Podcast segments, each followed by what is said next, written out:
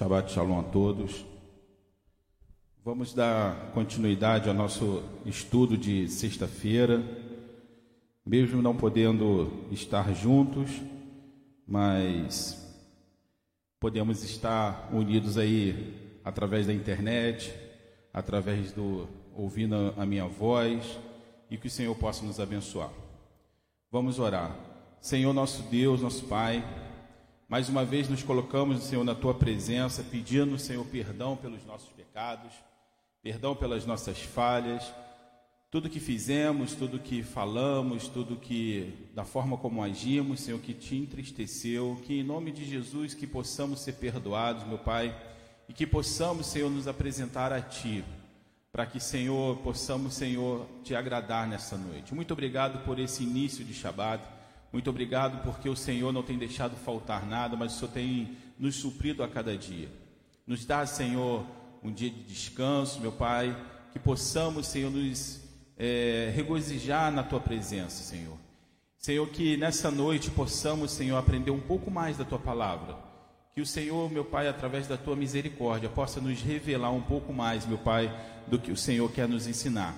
E que possamos, Senhor, como Davi disse: Escrever, meu Pai, as tuas palavras no nosso coração, para que nós não viemos pecar contra ti.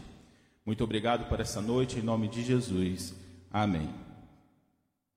Na semana passada, nós falamos sobre as, as pragas do Egito, e a última praga falava sobre a morte dos primogênitos. Só que Deus havia dado uma orientação ao povo de Israel para que seus primogênitos não morressem como morreram os primogênitos de, do Egito, para que fosse passado o sangue nos umbrais das portas. E ali estaria acontecendo, ou estaria dando início a primeira a primeira Páscoa. Deus estaria ensinando a primeira Páscoa para o povo de Israel. Eu sei que passamos pela Páscoa no mês passado e talvez essa palavra deveria ser naquela época, mas como nós estamos fazendo um estudo, seguindo passo a passo aqui, desde a criação, desde, desde a criação do mundo, calhou de acontecer que a Páscoa foi para esse dia. Então nós estamos começando, nós estamos, vamos estudar um pouquinho sobre a Páscoa hoje porque na sequência dos estudos acabou ca caindo para hoje. É, vamos ler em Êxodo 12 que diz assim: E falou o Senhor a Moisés e a Arão na terra do Egito, dizendo: Este mês vos será o princípio dos meses, este vos será o primeiro dos meses do ano. Falai a toda a congregação de Israel, dizendo: Aos dez desse mês, tome cada um para si um cordeiro segundo as casas dos pais, um cordeiro para cada família.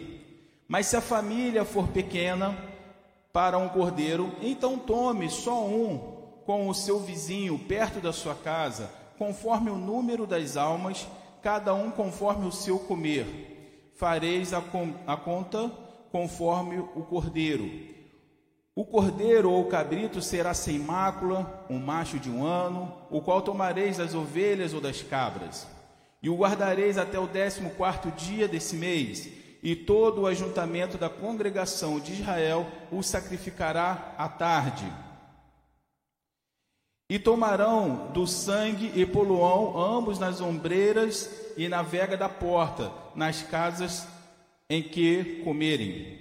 E naquela noite comerão a carne assada no fogo, com pães ázimos, com ervas amargosas a comerão não comerão nele cru, nem cozido, senão assado no fogo, a sua cabeça com os seus pés e a sua fissura.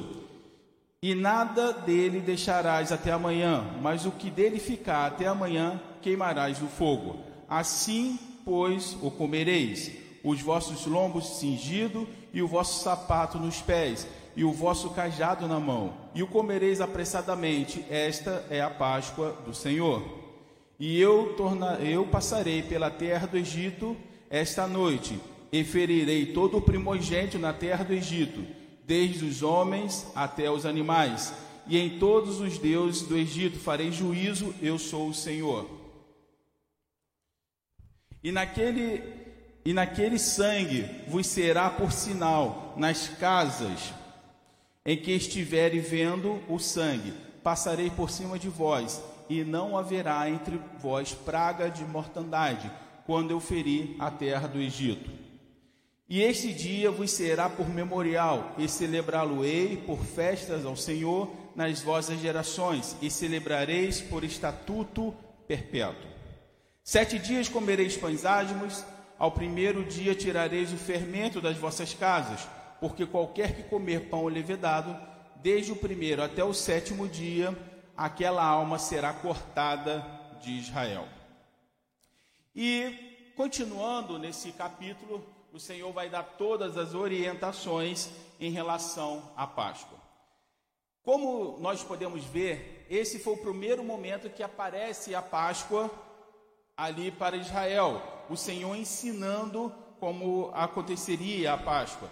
Nós vamos ver mais quatro Páscoas no decorrer de toda a Bíblia e vamos ver a importância que foi a Páscoa.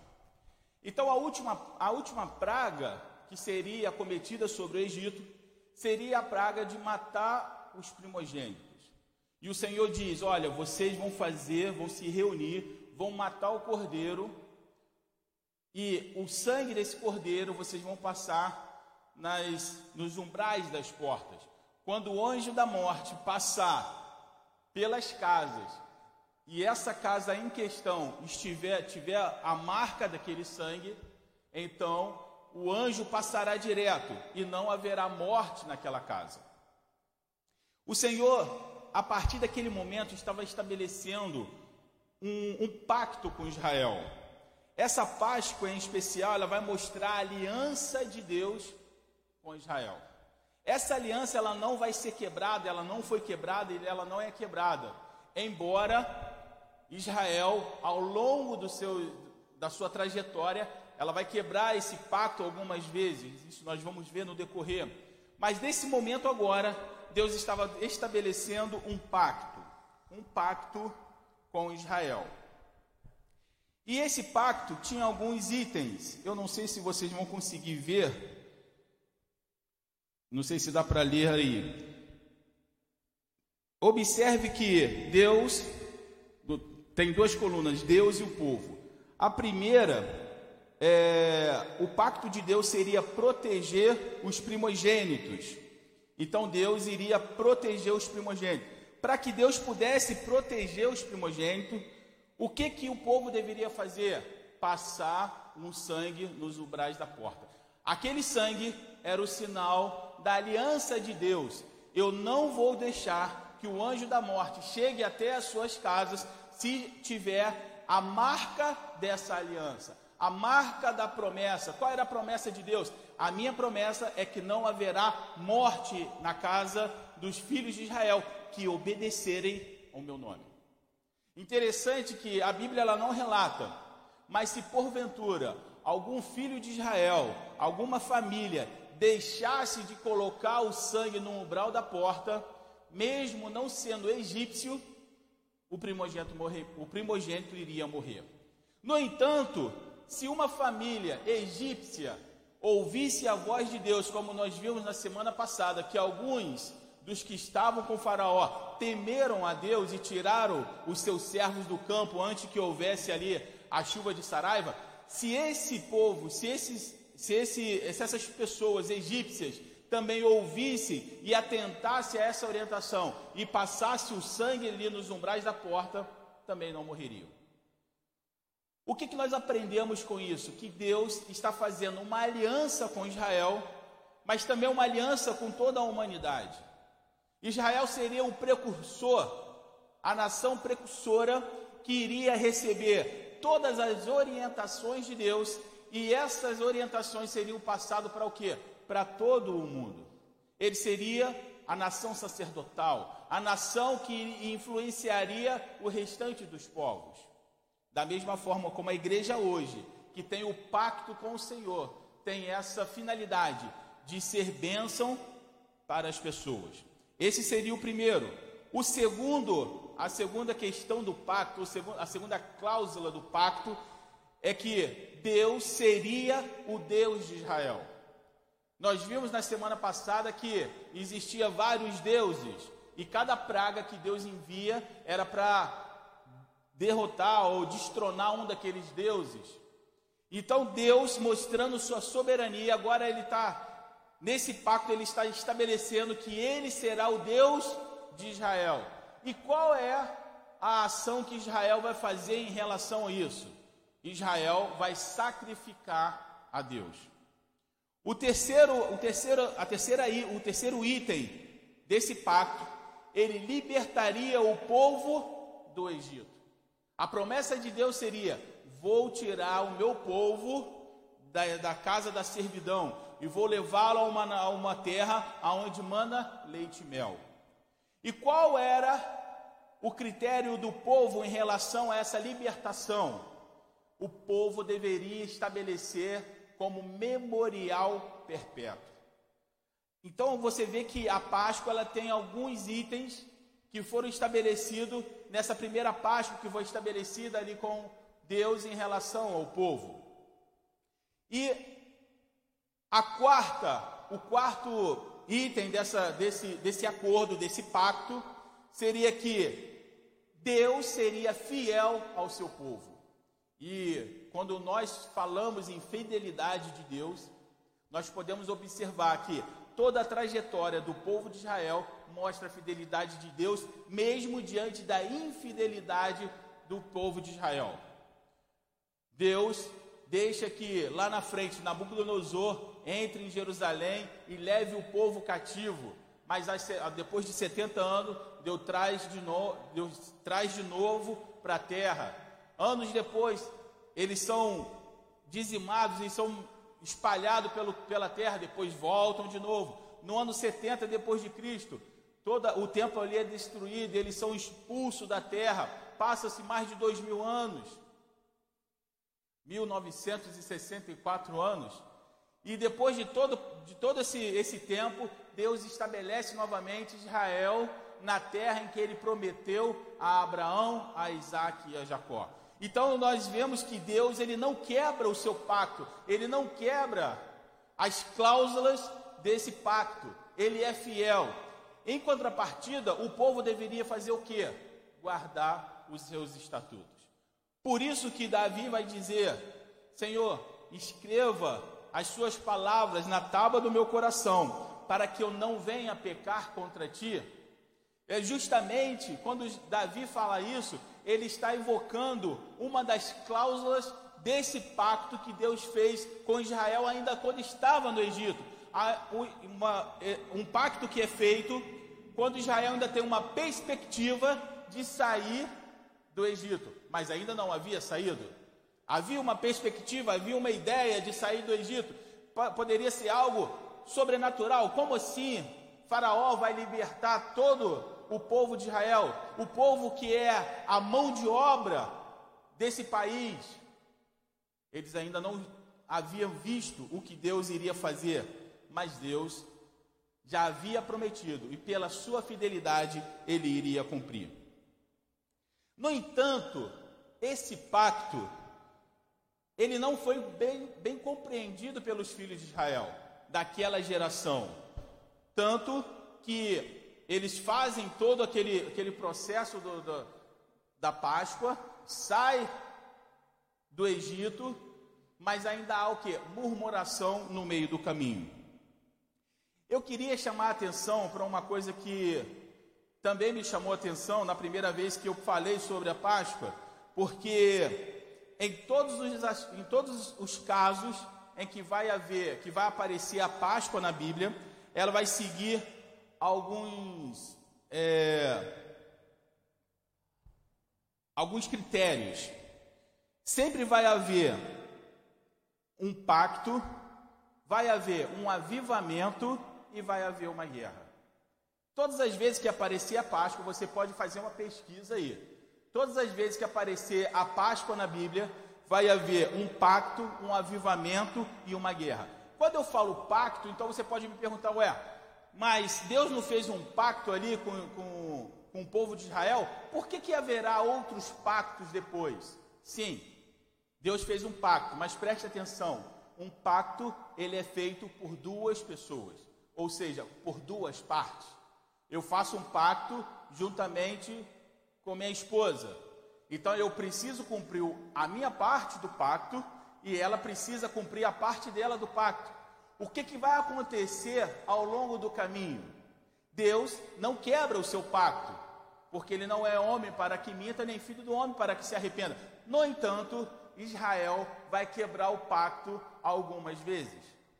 E todas as vezes que a Bíblia menciona novamente a Páscoa, é porque o homem está novamente fazendo um pacto que ele mesmo havia quebrado. Então, quando nós falamos em Páscoa, nós falamos em quê? Em pacto. O pacto de Deus com a humanidade não foi quebrada, mas a humanidade quebrou o pacto com Deus. E todas as vezes que isso acontece, são catástrofe. E nós vamos ver isso aqui. E quando é feito esse pacto, e olha que nós passamos a Páscoa já há menos de um mês, há um mês mais ou menos, e quando depois que é feito esse pacto, acontece o quê? Um avivamento. Preste atenção nessa primeira Páscoa. Na primeira Páscoa, Deus faz um pacto com Israel. Qual é o avivamento? A saída do povo de Israel da terra do Egito. E qual é a guerra que vai acontecer? A guerra que vai acontecer são os egípcios indo matar os filhos de Israel. No entanto, não somos nós que guerreamos, o Senhor guerreia por nós. E naquela ocasião, Israel não precisou tirar sua espada, porque Deus guerreou por Israel. O pacto estava sendo firmado, estava firmado, não havia quebra entre, entre as partes. E quando os, os, os egípcios perseguem Israel, o que, que acontece? Eles vão morrer ali no Mar Vermelho. Concluindo essa parte da Páscoa, eu queria chamar a atenção para a segunda Páscoa que vai acontecer ainda com esses, com esses homens que saíram do Egito. Eu sei que eu já estou indo lá na frente, eu estou saindo um pouco ali da, da nossa, é, do nosso cronograma, mas é necessário falar um pouco mais sobre a, sobre a Páscoa para que nós possamos entender os acontecimentos que virão. Então, a segunda Páscoa, o segundo relato que vai acontecer da Páscoa, vai acontecer em Josué 5,10, que diz assim: Estando, pois, os filhos de Israel acampados em Gigal, celebraram a Páscoa no dia 14 do mês, à tarde nas campinas de Jericó. Preste atenção. O povo já havia passado 40 anos no deserto. E como Deus falou que a Páscoa era um memorial perpétuo, então, sendo um memorial perpétuo, nós até hoje comemoramos a Páscoa, imagina naquela época, que só havia passado 5 anos, 10 anos, 15, 20, 30 anos. No entanto, a Bíblia não vai falar de outra Páscoa a não ser a primeira e essa agora, depois de 40 anos. As outras 39 Páscoas não aparecem, Deus não fala. Mas por que que essa em questão vai aparecer? Por que que quando, quando Moisés morre e Josué assume os filhos de Israel, e eles já estão a um ponto de entrar na terra prometida, Deus faz questão que seja mencionado essa Páscoa. A Bíblia menciona essa. Por que, que a Bíblia menciona essa Páscoa? Todo o povo que saiu do Egito, menos Josué e Caleb, não levou a sério o pacto que o Senhor havia feito com o povo. Preste atenção, a Páscoa é algo importante, é algo muito sério. O povo que fez o pacto com Deus não levou aquele pacto a sério, a não ser Josué e Caleb. Prova disso foi as inúmeras murmurações do povo e a falta de confiança nas promessas de Deus. Se um se uma das cláusulas desse pacto é a fidelidade de Deus, e o homem, o povo, deveria guardar os seus mandamentos, então se, eu vi, se estava havendo ali uma desconfiança de Deus, era porque o povo não estava guardando os seus mandamentos. O que, que aconteceu que selou o destino daquele povo? Foi exatamente quando o povo de Israel já está prestes a entrar na terra prometida. Eu estava pensando que, pelo certo, eu calculo que a saída do povo de Israel do Egito até chegar naquela situação onde eles vão entrar na terra prometida, que vão os, os 12 espias, eu calculo que foi em menos de um ano. Meses, talvez. Porque eles chegam ali e eles decidem mandar 12 espias. E aqueles espias vão olhar a terra, vão olhar a beleza da terra, enquanto 12 estão olhando o tamanho do problema e confiando que Deus resolveria aquele problema, os outros 10 só trouxeram notícias ruins. Engraçado que hoje nós vivemos mais ou menos isso. Você liga a televisão, são notícias ruins. Você liga o rádio, notícias ruins. Você senta para conversar com pessoas, são notícias ruins. Tudo parece que quer levar ao desespero, ao desespero da qual não existe alternativa para a minha vida, alguma coisa de ruim vai acontecer. Eu digo para você, todas essas, essas informações são as informações dos dez espias. Eu prefiro ficar com Josué e Caleb. Porque Josué e Caleb vai falar para eles, para os outros dez, olha, existe gigante, existe um exército enorme, mas o Senhor irá lutar por nós. Nós vamos comer esses, esses homens, esse, esse exército como pão, porque o Senhor já entregou eles nas nossas mãos. No entanto, as notícias pessimistas foram maiores. As notícias pessimistas fizeram com que todo um povo ou toda uma geração esfriasse em relação, à promessa de Deus. Era como se estivesse dizendo para Deus: Senhor, nós fizemos um pacto contigo. E dentro desse pacto dizia que o Senhor seria fiel, que o Senhor manteria a sua palavra, mas nós estamos agora duvidando que o Senhor vai cumprir a sua parte do acordo. Nós temos uma ideia na cabeça. A ideia é: nós vamos entrar em Canaã e seremos todos mortos. Preste atenção que quando o povo de Israel deixa de ter fé, não é apenas uma questão de ter de deixar de acreditar, é uma questão de colocar a palavra de Deus em xeque. Você está dizendo, aquele povo estava dizendo para Deus que Deus não cumpriria a sua parte do acordo. E é por isso que Deus fica tão irritado com aquele povo. Quando toda aquela geração mor... quando toda aquela geração morreu, inclusive Moisés, Josué assume a liderança. E a primeira coisa que ele faz é atravessar o Jordão, ou seja, depois que aconteceu essa questão dos doze espias, e que o Senhor falou que toda aquela geração morreria no deserto, não, não iria entrar na terra prometida, salvo Josué e Caleb. O povo achou aquela palavra pesada de Deus e falou assim: "Não, nós vamos, nós vamos enfrentar o exército, nós vamos lá na guerra". Mas Deus falou assim: "Agora vocês não vão não". Sabe por quê?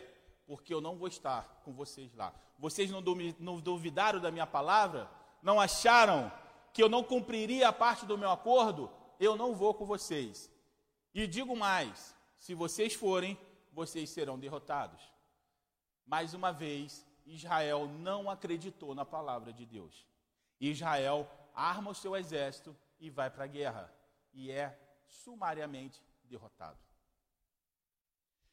Quando eles são derrotados, eles voltam e eles acampam em Cádiz Barneia. Cádiz Barneia era um lugar tranquilo, não precisava atravessar o Jordão, era um lugar onde eu poderia ficar acomodado. Mas o que realmente causou toda essa crise? O que levou, levou o povo a voltar-se contra a vontade de Deus e esqueceu o que ele havia prometido. O fato que merece destaque é que o povo olhou para as dificuldades iminentes e sentiu medo. Tudo começou por causa de uma única palavra: medo. O medo fez com que o povo não acreditasse que Deus seria poderoso para dar-lhes a vitória.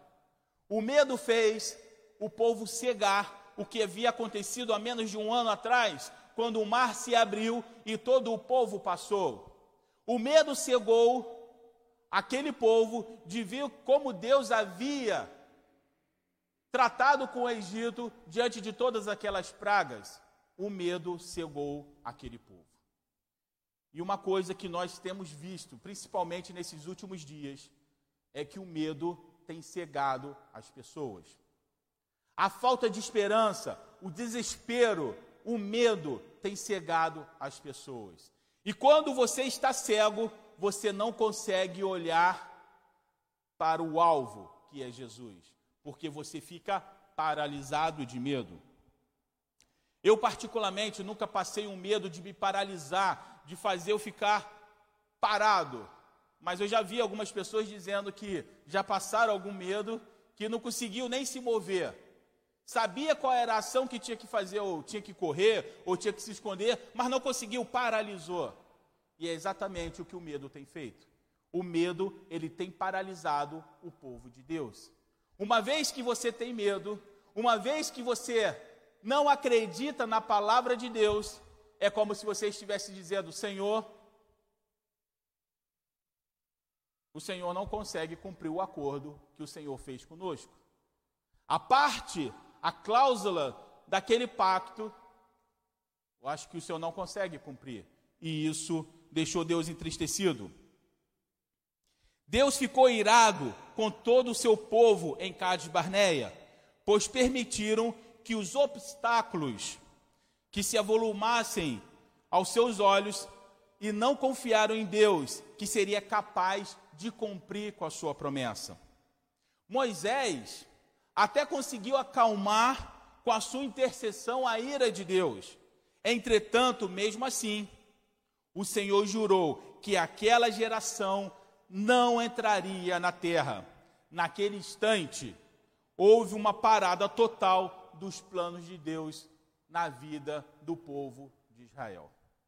E esse é um grande problema que nós podemos enfrentar quando os planos de Deus, eles são paralisados nas nossas vidas, principalmente por pela nossa própria culpa.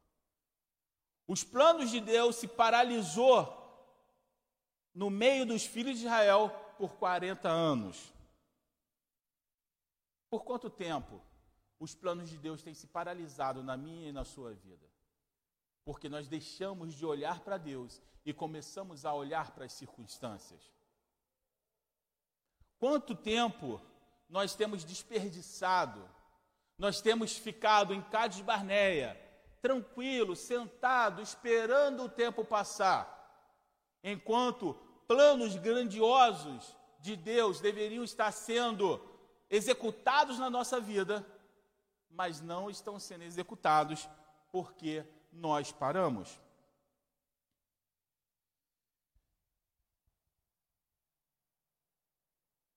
Naquele instante, houve uma parada total dos planos de Deus e o povo ficou por 40 anos andando em círculos pelo deserto. Este foi o resultado do medo, de fixar os olhos nas dificuldades aparentes e não confiar na mão poderosa de Deus. O que aconteceu com o povo de Israel vai acontecer alguns milhares de anos depois. A igreja de Atos, o povo de Deus, o Novo Testamento, enfrentou o mesmo problema. A obra de, de Deus crescia espontaneamente, de forma até espantosa. Havia palavra e também havia sinais e milagres. A congregação vivia em comunhão e todos repartiam uns com os outros. Entretanto, é possível detectar uma nova Cades Barneia em Atos 5. Então, no Novo Testamento, na igreja de Atos, tudo estava fluindo bem. Os milagres estavam acontecendo, os sinais estavam acontecendo. Não é parecido com o povo de Israel, que também viu sinais e milagres? Talvez, se há uma, uma nação, um povo que mais viu sinal e milagres, foi o povo de Israel, durante a, a sua permanência na, na, no, no, no deserto. Mas a igreja de Atos também viu sinais e maravilha, ao ponto de algumas pessoas serem curadas com o lenço dos apóstolos, ao ponto do Senhor efetuar maravilhas de que a própria sombra dos apóstolos curava pessoas. Mas Cades Barné estava se repetindo. E no capítulo 5 de Atos, nós vamos ver que Cades Barneia vai acontecer novamente. Ananias e Safira tiveram medo de entregar de forma tão radical como os demais e também de, pare, de perecer, de parecer menos dedicado do que os outros. Então, Ananias e Safira viu que à sua volta todos estavam entregando tudo aos pés dos apóstolos. E eles foram compelidos a fazer a mesma coisa, mas eles não tinham a fé necessária para fazer o que os outros estavam fazendo. Então agora eles estão em, em uma situação complicada. Se eles não fizerem o que os outros estão fazendo, talvez os outros vão olhar para eles e falar: vocês não têm fé. O que vocês estão fazendo no nosso meio? Então eles precisavam fazer algo que mostrasse para os outros que eles, que eles tinham tanta fé como os demais. E eles vendem um campo e faz uma tramóia ali entre eles. Vamos dizer que vendemos por tanto e vamos dar abaixo. Isso mostra que Ananias e Safira tinham medo tinha medo de dar todo aquele dinheiro, tinha medo de dar todas aquelas provisões. E quem sabe o que vai acontecer depois? Eu vou dar esse dinheiro agora. E quem sabe na semana que vem, no mês que vem, daqui a dois meses eu não vou passar dificuldade e vou me arrepender de ter dado aquele dinheiro. Mais uma vez, Ananias e Safira estavam duvidando da palavra de Deus, duvidando que Deus seria fiel se eles guardassem os seus estatutos. Agiram com falsidade e foram imediatamente julgados. Com a sua morte, o restante da congregação passou a ter medo dos apóstolos. O inimigo, infelizmente, ele teve êxito nesse, nesse processo. Porque no momento em que aqueles dois são julgados e eles morrem, Todos ficaram com medo dos apóstolos. Ficaram com medo dos apóstolos, ficaram com medo de Deus e ficaram com medo de se entregar de coração. Novamente, o medo fez a diferença. Medo dos apóstolos. Olha, se você fizer alguma coisa errada, você vai ser fulminado. E se você tem medo de algo, o que, que você faz? Se afasta. É como uma criança que comete um, um erro e sabe que o pai vai, vai chamar a atenção, sabe que o pai vai dar o corretivo, o que, que a criança faz? Ela se afasta, ela não quer chegar perto, ela, ela tem medo de se aproximar porque sabe que vai acontecer alguma coisa, porque o medo faz essa separação. Então, as pessoas começaram a ter medo dos apóstolos. E, consequentemente, também começaram a ter medo de Deus. Mas preste atenção: Deus nunca disse que o seu povo deveria ter medo dele. Na verdade, nós precisamos ter temor. Temor é diferente de medo. Temor é você amar tanto a Deus que você não vai fazer as coisas erradas porque você não quer que as suas ações entristeçam o coração de Deus. Eu costumo dizer que é mais ou menos a diferença do, medo, do medo e do respeito. Quando um filho tem medo do pai, ele vai ser um anjinho na frente do pai. Mas uma vez que o pai não estiver perto, ele vai ser a criança mais travessa do, do lugar. No entanto, a criança que respeita o seu pai, ela pode até ser bagunceira, mas ela vai ser bagunceira na frente do pai. Mas se o pai sair, ela vai manter ali o seu como se diz, esqueci a palavra, vai, vai se manter é, tranquila naquele lugar, porque ela não quer que nenhuma informação chegue até seu pai falando assim: olha, o senhor saiu e o seu filho fez uma bagunça, ele não quer entristecer o pai. Isso é respeito. Mas aqui na igreja de Atos, o povo começou a ter medo de Deus. O rio de espontaneidade e de voluntariedade começou a secar. As pessoas já não eram tão espontâneas mais. Sabe por quê? Porque agora havia o medo. A caminhada vitoriosa em direção à terra prometida foi interrompida. Mais uma vez, a caminhada ela foi interrompida. Se após Cádiz Barneia o castigo para o povo foi vagar por 40 anos, o castigo para a igreja, após Ananias e Safira, foi de ficar foi de ficar vagando e perdendo a identidade por 40 jubileus. E se você multiplicar 40 vezes 50, dá mais ou menos aí dois mil anos. É o tempo que a igreja tem perdido porque houve, cessou ali a espontaneidade. O medo começou a tomar conta. O período conhecido como é, o jubileu é conhecido lá como na lei de Moisés. Depois vocês pesquisem. A igreja nesse período perdeu a revelação da palavra, perdeu os apóstolos, perdeu os dons, enfim, perdeu tudo. Então a gente começa a perceber que por causa do medo começou a, a perder todas as coisas. E o interessante é que a igreja foi perdendo os dons, foi perdendo a palavra, mas foi perdendo e foi se acostumando, foi perdendo e foi ficando tranquilo da mesma forma como o povo de Israel em Cádiz Barneia.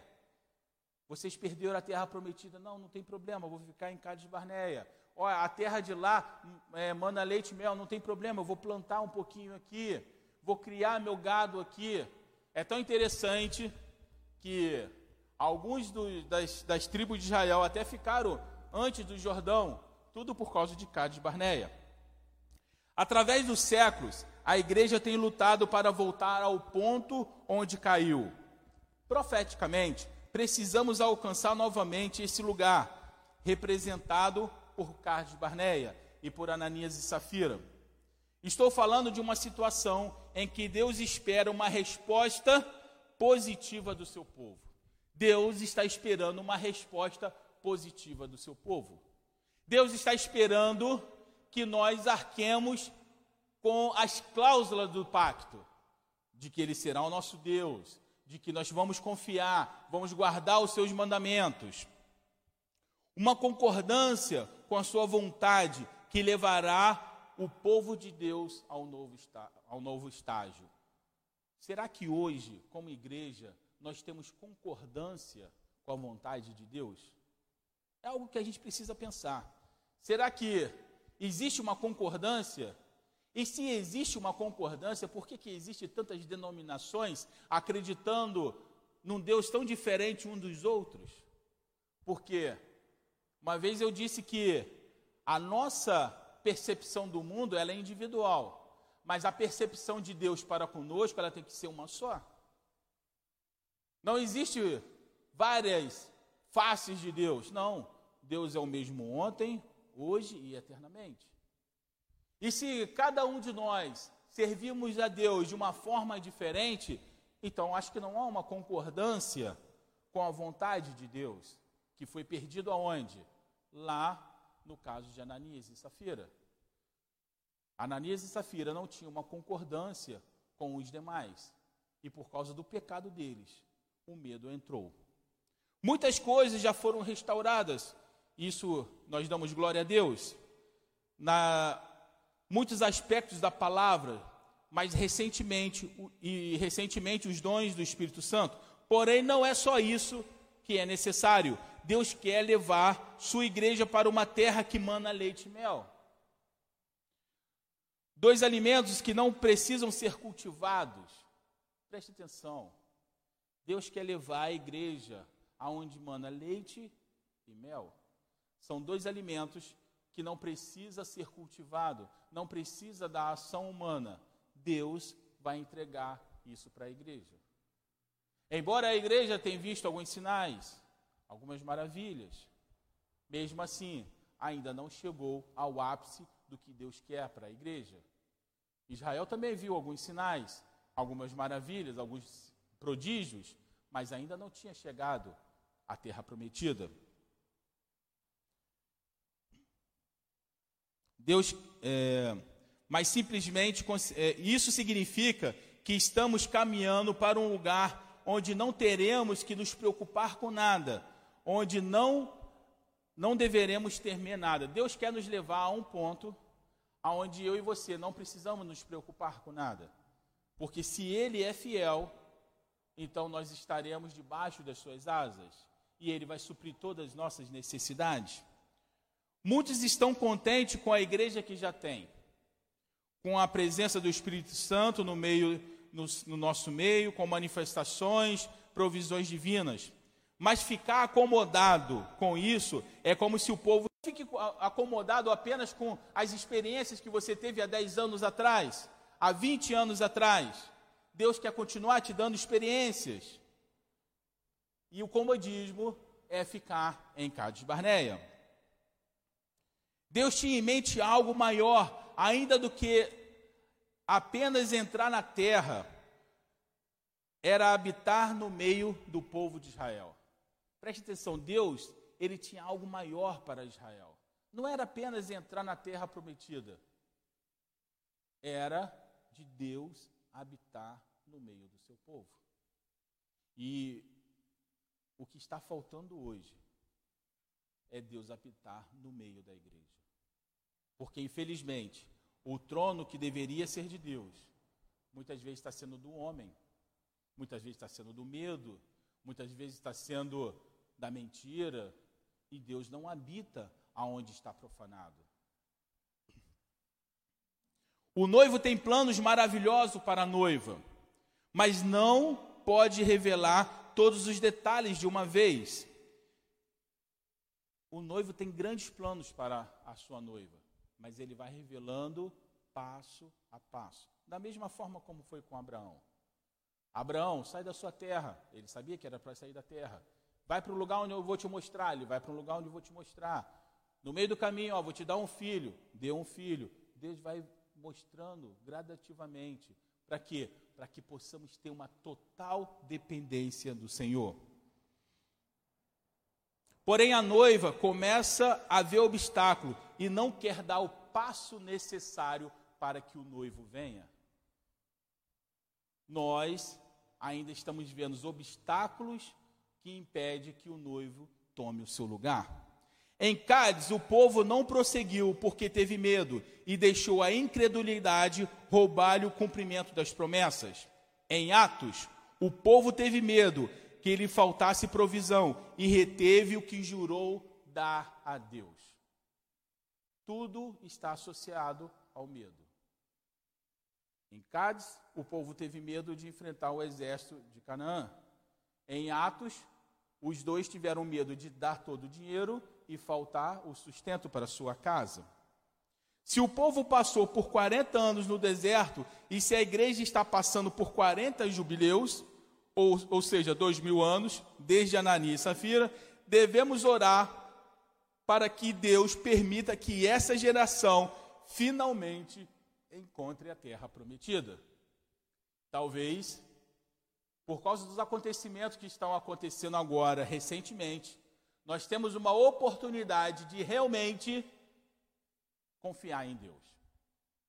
Eu acho que agora nós temos uma grande oportunidade de confiar nossa vida a Deus, até porque nós não temos o poder de salvar nós mesmos. Antes de todo esse movimento de pandemia, todo mundo sabia que ia morrer. Mas agora, parece que isso ficou mais característico. E se ficou característico, nós precisamos confiar que Deus vai nos guardar. Contudo, antes de entrar na terra prometida, deverá acontecer uma nova Cádiz Barneia, um momento de escolha, de opção pela palavra de Deus ou não. No momento podemos estar em Cádiz Barneia, Amém. Mas agora nós temos um momento de escolha. Nós vamos seguir o que Deus tem reservado para nós, ou vamos duvidar e continuar em Cádiz Barneia? No caminho temos que passar por Cádiz Barneia, mas não é necessário ficar em Cádiz Barneia. É necessário ir além, atravessar o Jordão, conquistar o que Deus tem reservado para nós. Pois na igreja atual, as pessoas não estão vendendo nada e muito menos colocando aos pés dos apóstolos. Não estou falando de dinheiro, estou falando de confiança. Confiar que Deus vai suprir. Confiar que Deus vai te guardar a cada momento e que nada vai faltar. O que é a síndrome de Cádiz Barneia? Que pode novamente nos impedir de tomar a decisão certa. É olhar a situação à nossa frente com olhos humanos se nós olharmos para o mundo, principalmente o que nós estamos vivendo hoje, com os olhos humanos, nós não vamos sair de Cádiz Barneia. Nós vamos estar enraizados nesse lugar. Agora é o momento em que nós vamos colocar a nossa fé em prática. Agora é o momento em que nós vamos realmente mostrar que nós confiamos que o Senhor vai cumprir a sua parte no acordo, a sua parte no pacto.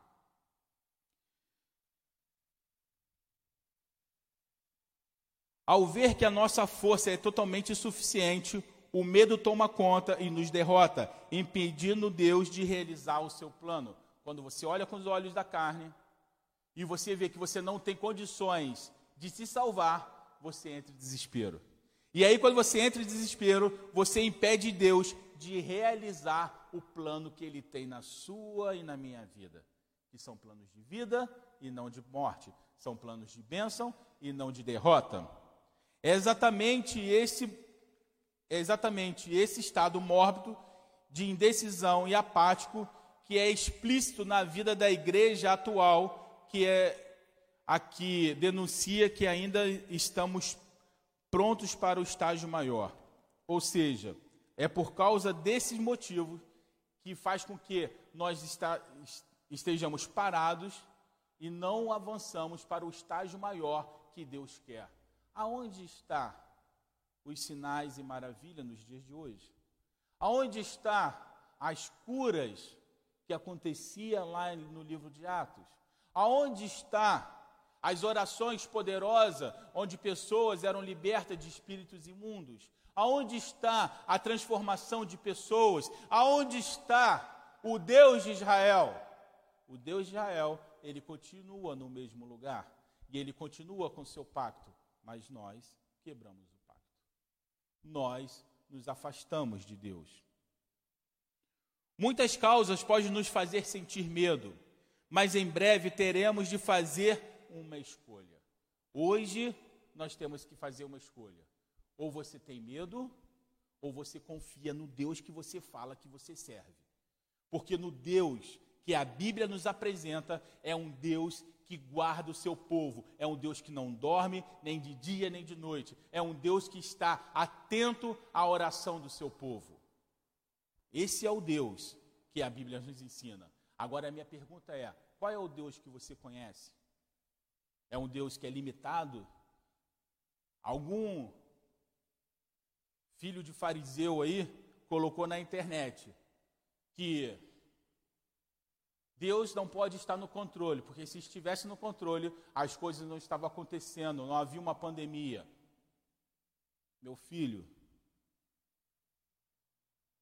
vai se converter e olhar o que a Bíblia diz. Então quer dizer que quando chegar as pragas que estão descritas no Apocalipse, então Deus tomou um susto.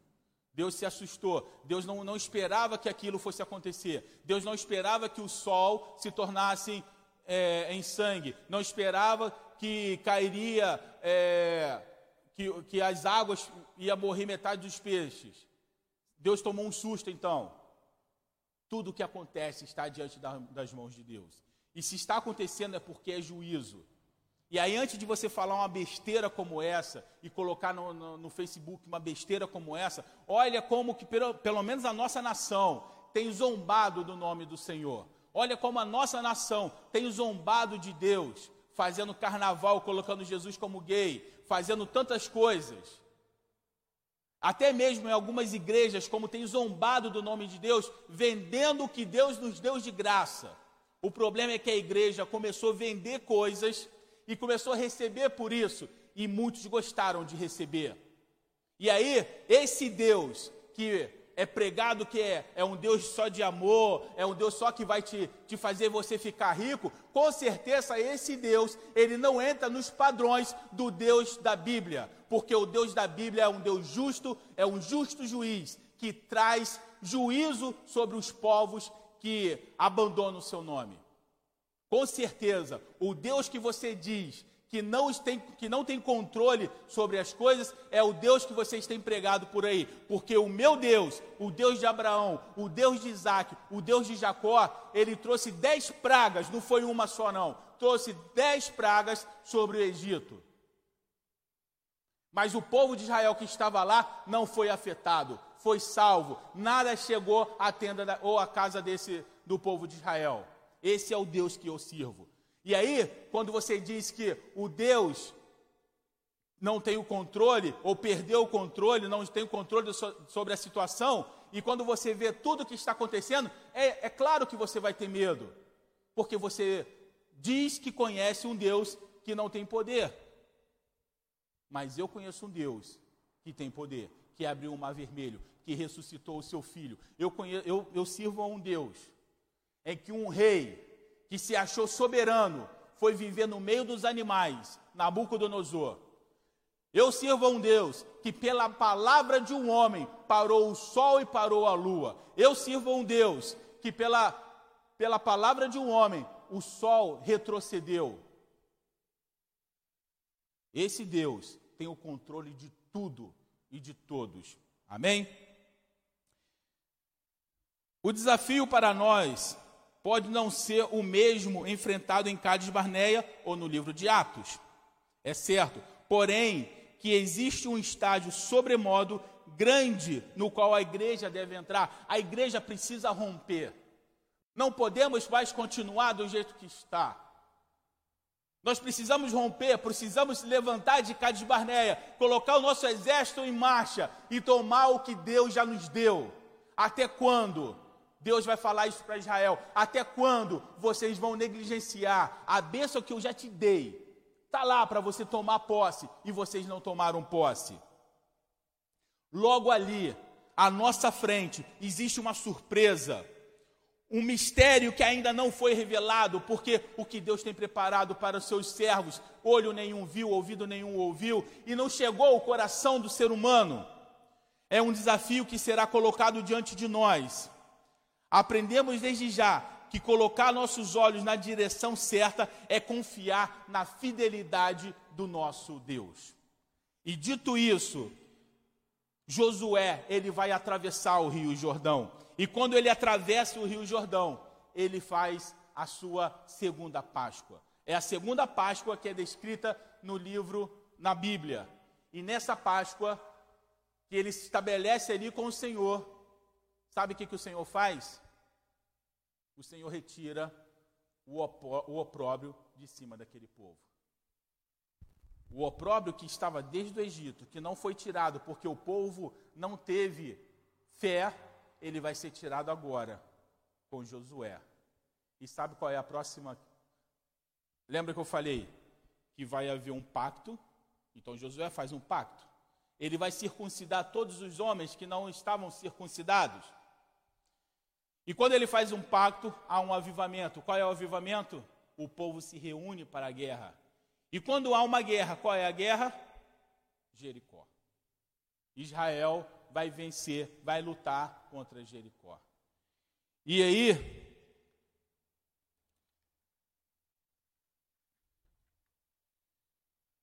no versículo, a, a palavra de Deus vai dizer assim: E aconteceu que, acabando de circuncidar a toda a nação, ficaram o seu lugar no arraial até que sararam. Disse mais o Senhor a Josué: Hoje retirei de, de sobre vós o opróbrio do Egito.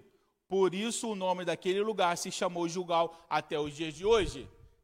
O Senhor quer fazer exatamente isso com a igreja. A igreja já passou dois mil anos em Cádiz de Barneia. Está na hora de fazer novamente um concerto com o Senhor. E quando esse concerto for consumado novamente com o Senhor, Ele vai tirar o opróbrio, Ele vai tirar o atraso das promessas que Ele tem sobre a igreja. E a igreja vai poder avançar e vai ganhar todo o território que o Senhor já estabeleceu. Depois disso, Josué, depois de Josué celebrar a Páscoa, ele vai atacar Jericó. A guerra veio contra Jericó. Porém, mesmo diante de todo esse processo, diante de todo esse avivamento, uma pessoa não vai entender nada de nada em nada. E essa pessoa é Acã, porque ele vai pegar alguns materiais de Jericó e isso vai trazer uma derrota lá na frente. Mas preste atenção, é depois da Páscoa que quem tem o coração contrário ao pacto vai ser revelado. E nesse caso foi revelado. Nós vamos falar ainda de mais algumas Páscoas que vai aparecer ao longo da Bíblia. Mas isso é uma questão para a semana que vem que o Senhor possa nos abençoar, que possamos novamente restabelecer o pacto com Deus, não Deus conosco, porque o pacto de Deus com o homem ele nunca foi quebrado, mas o pacto do homem com Deus ele foi quebrado, que possamos novamente restabelecer esse pacto.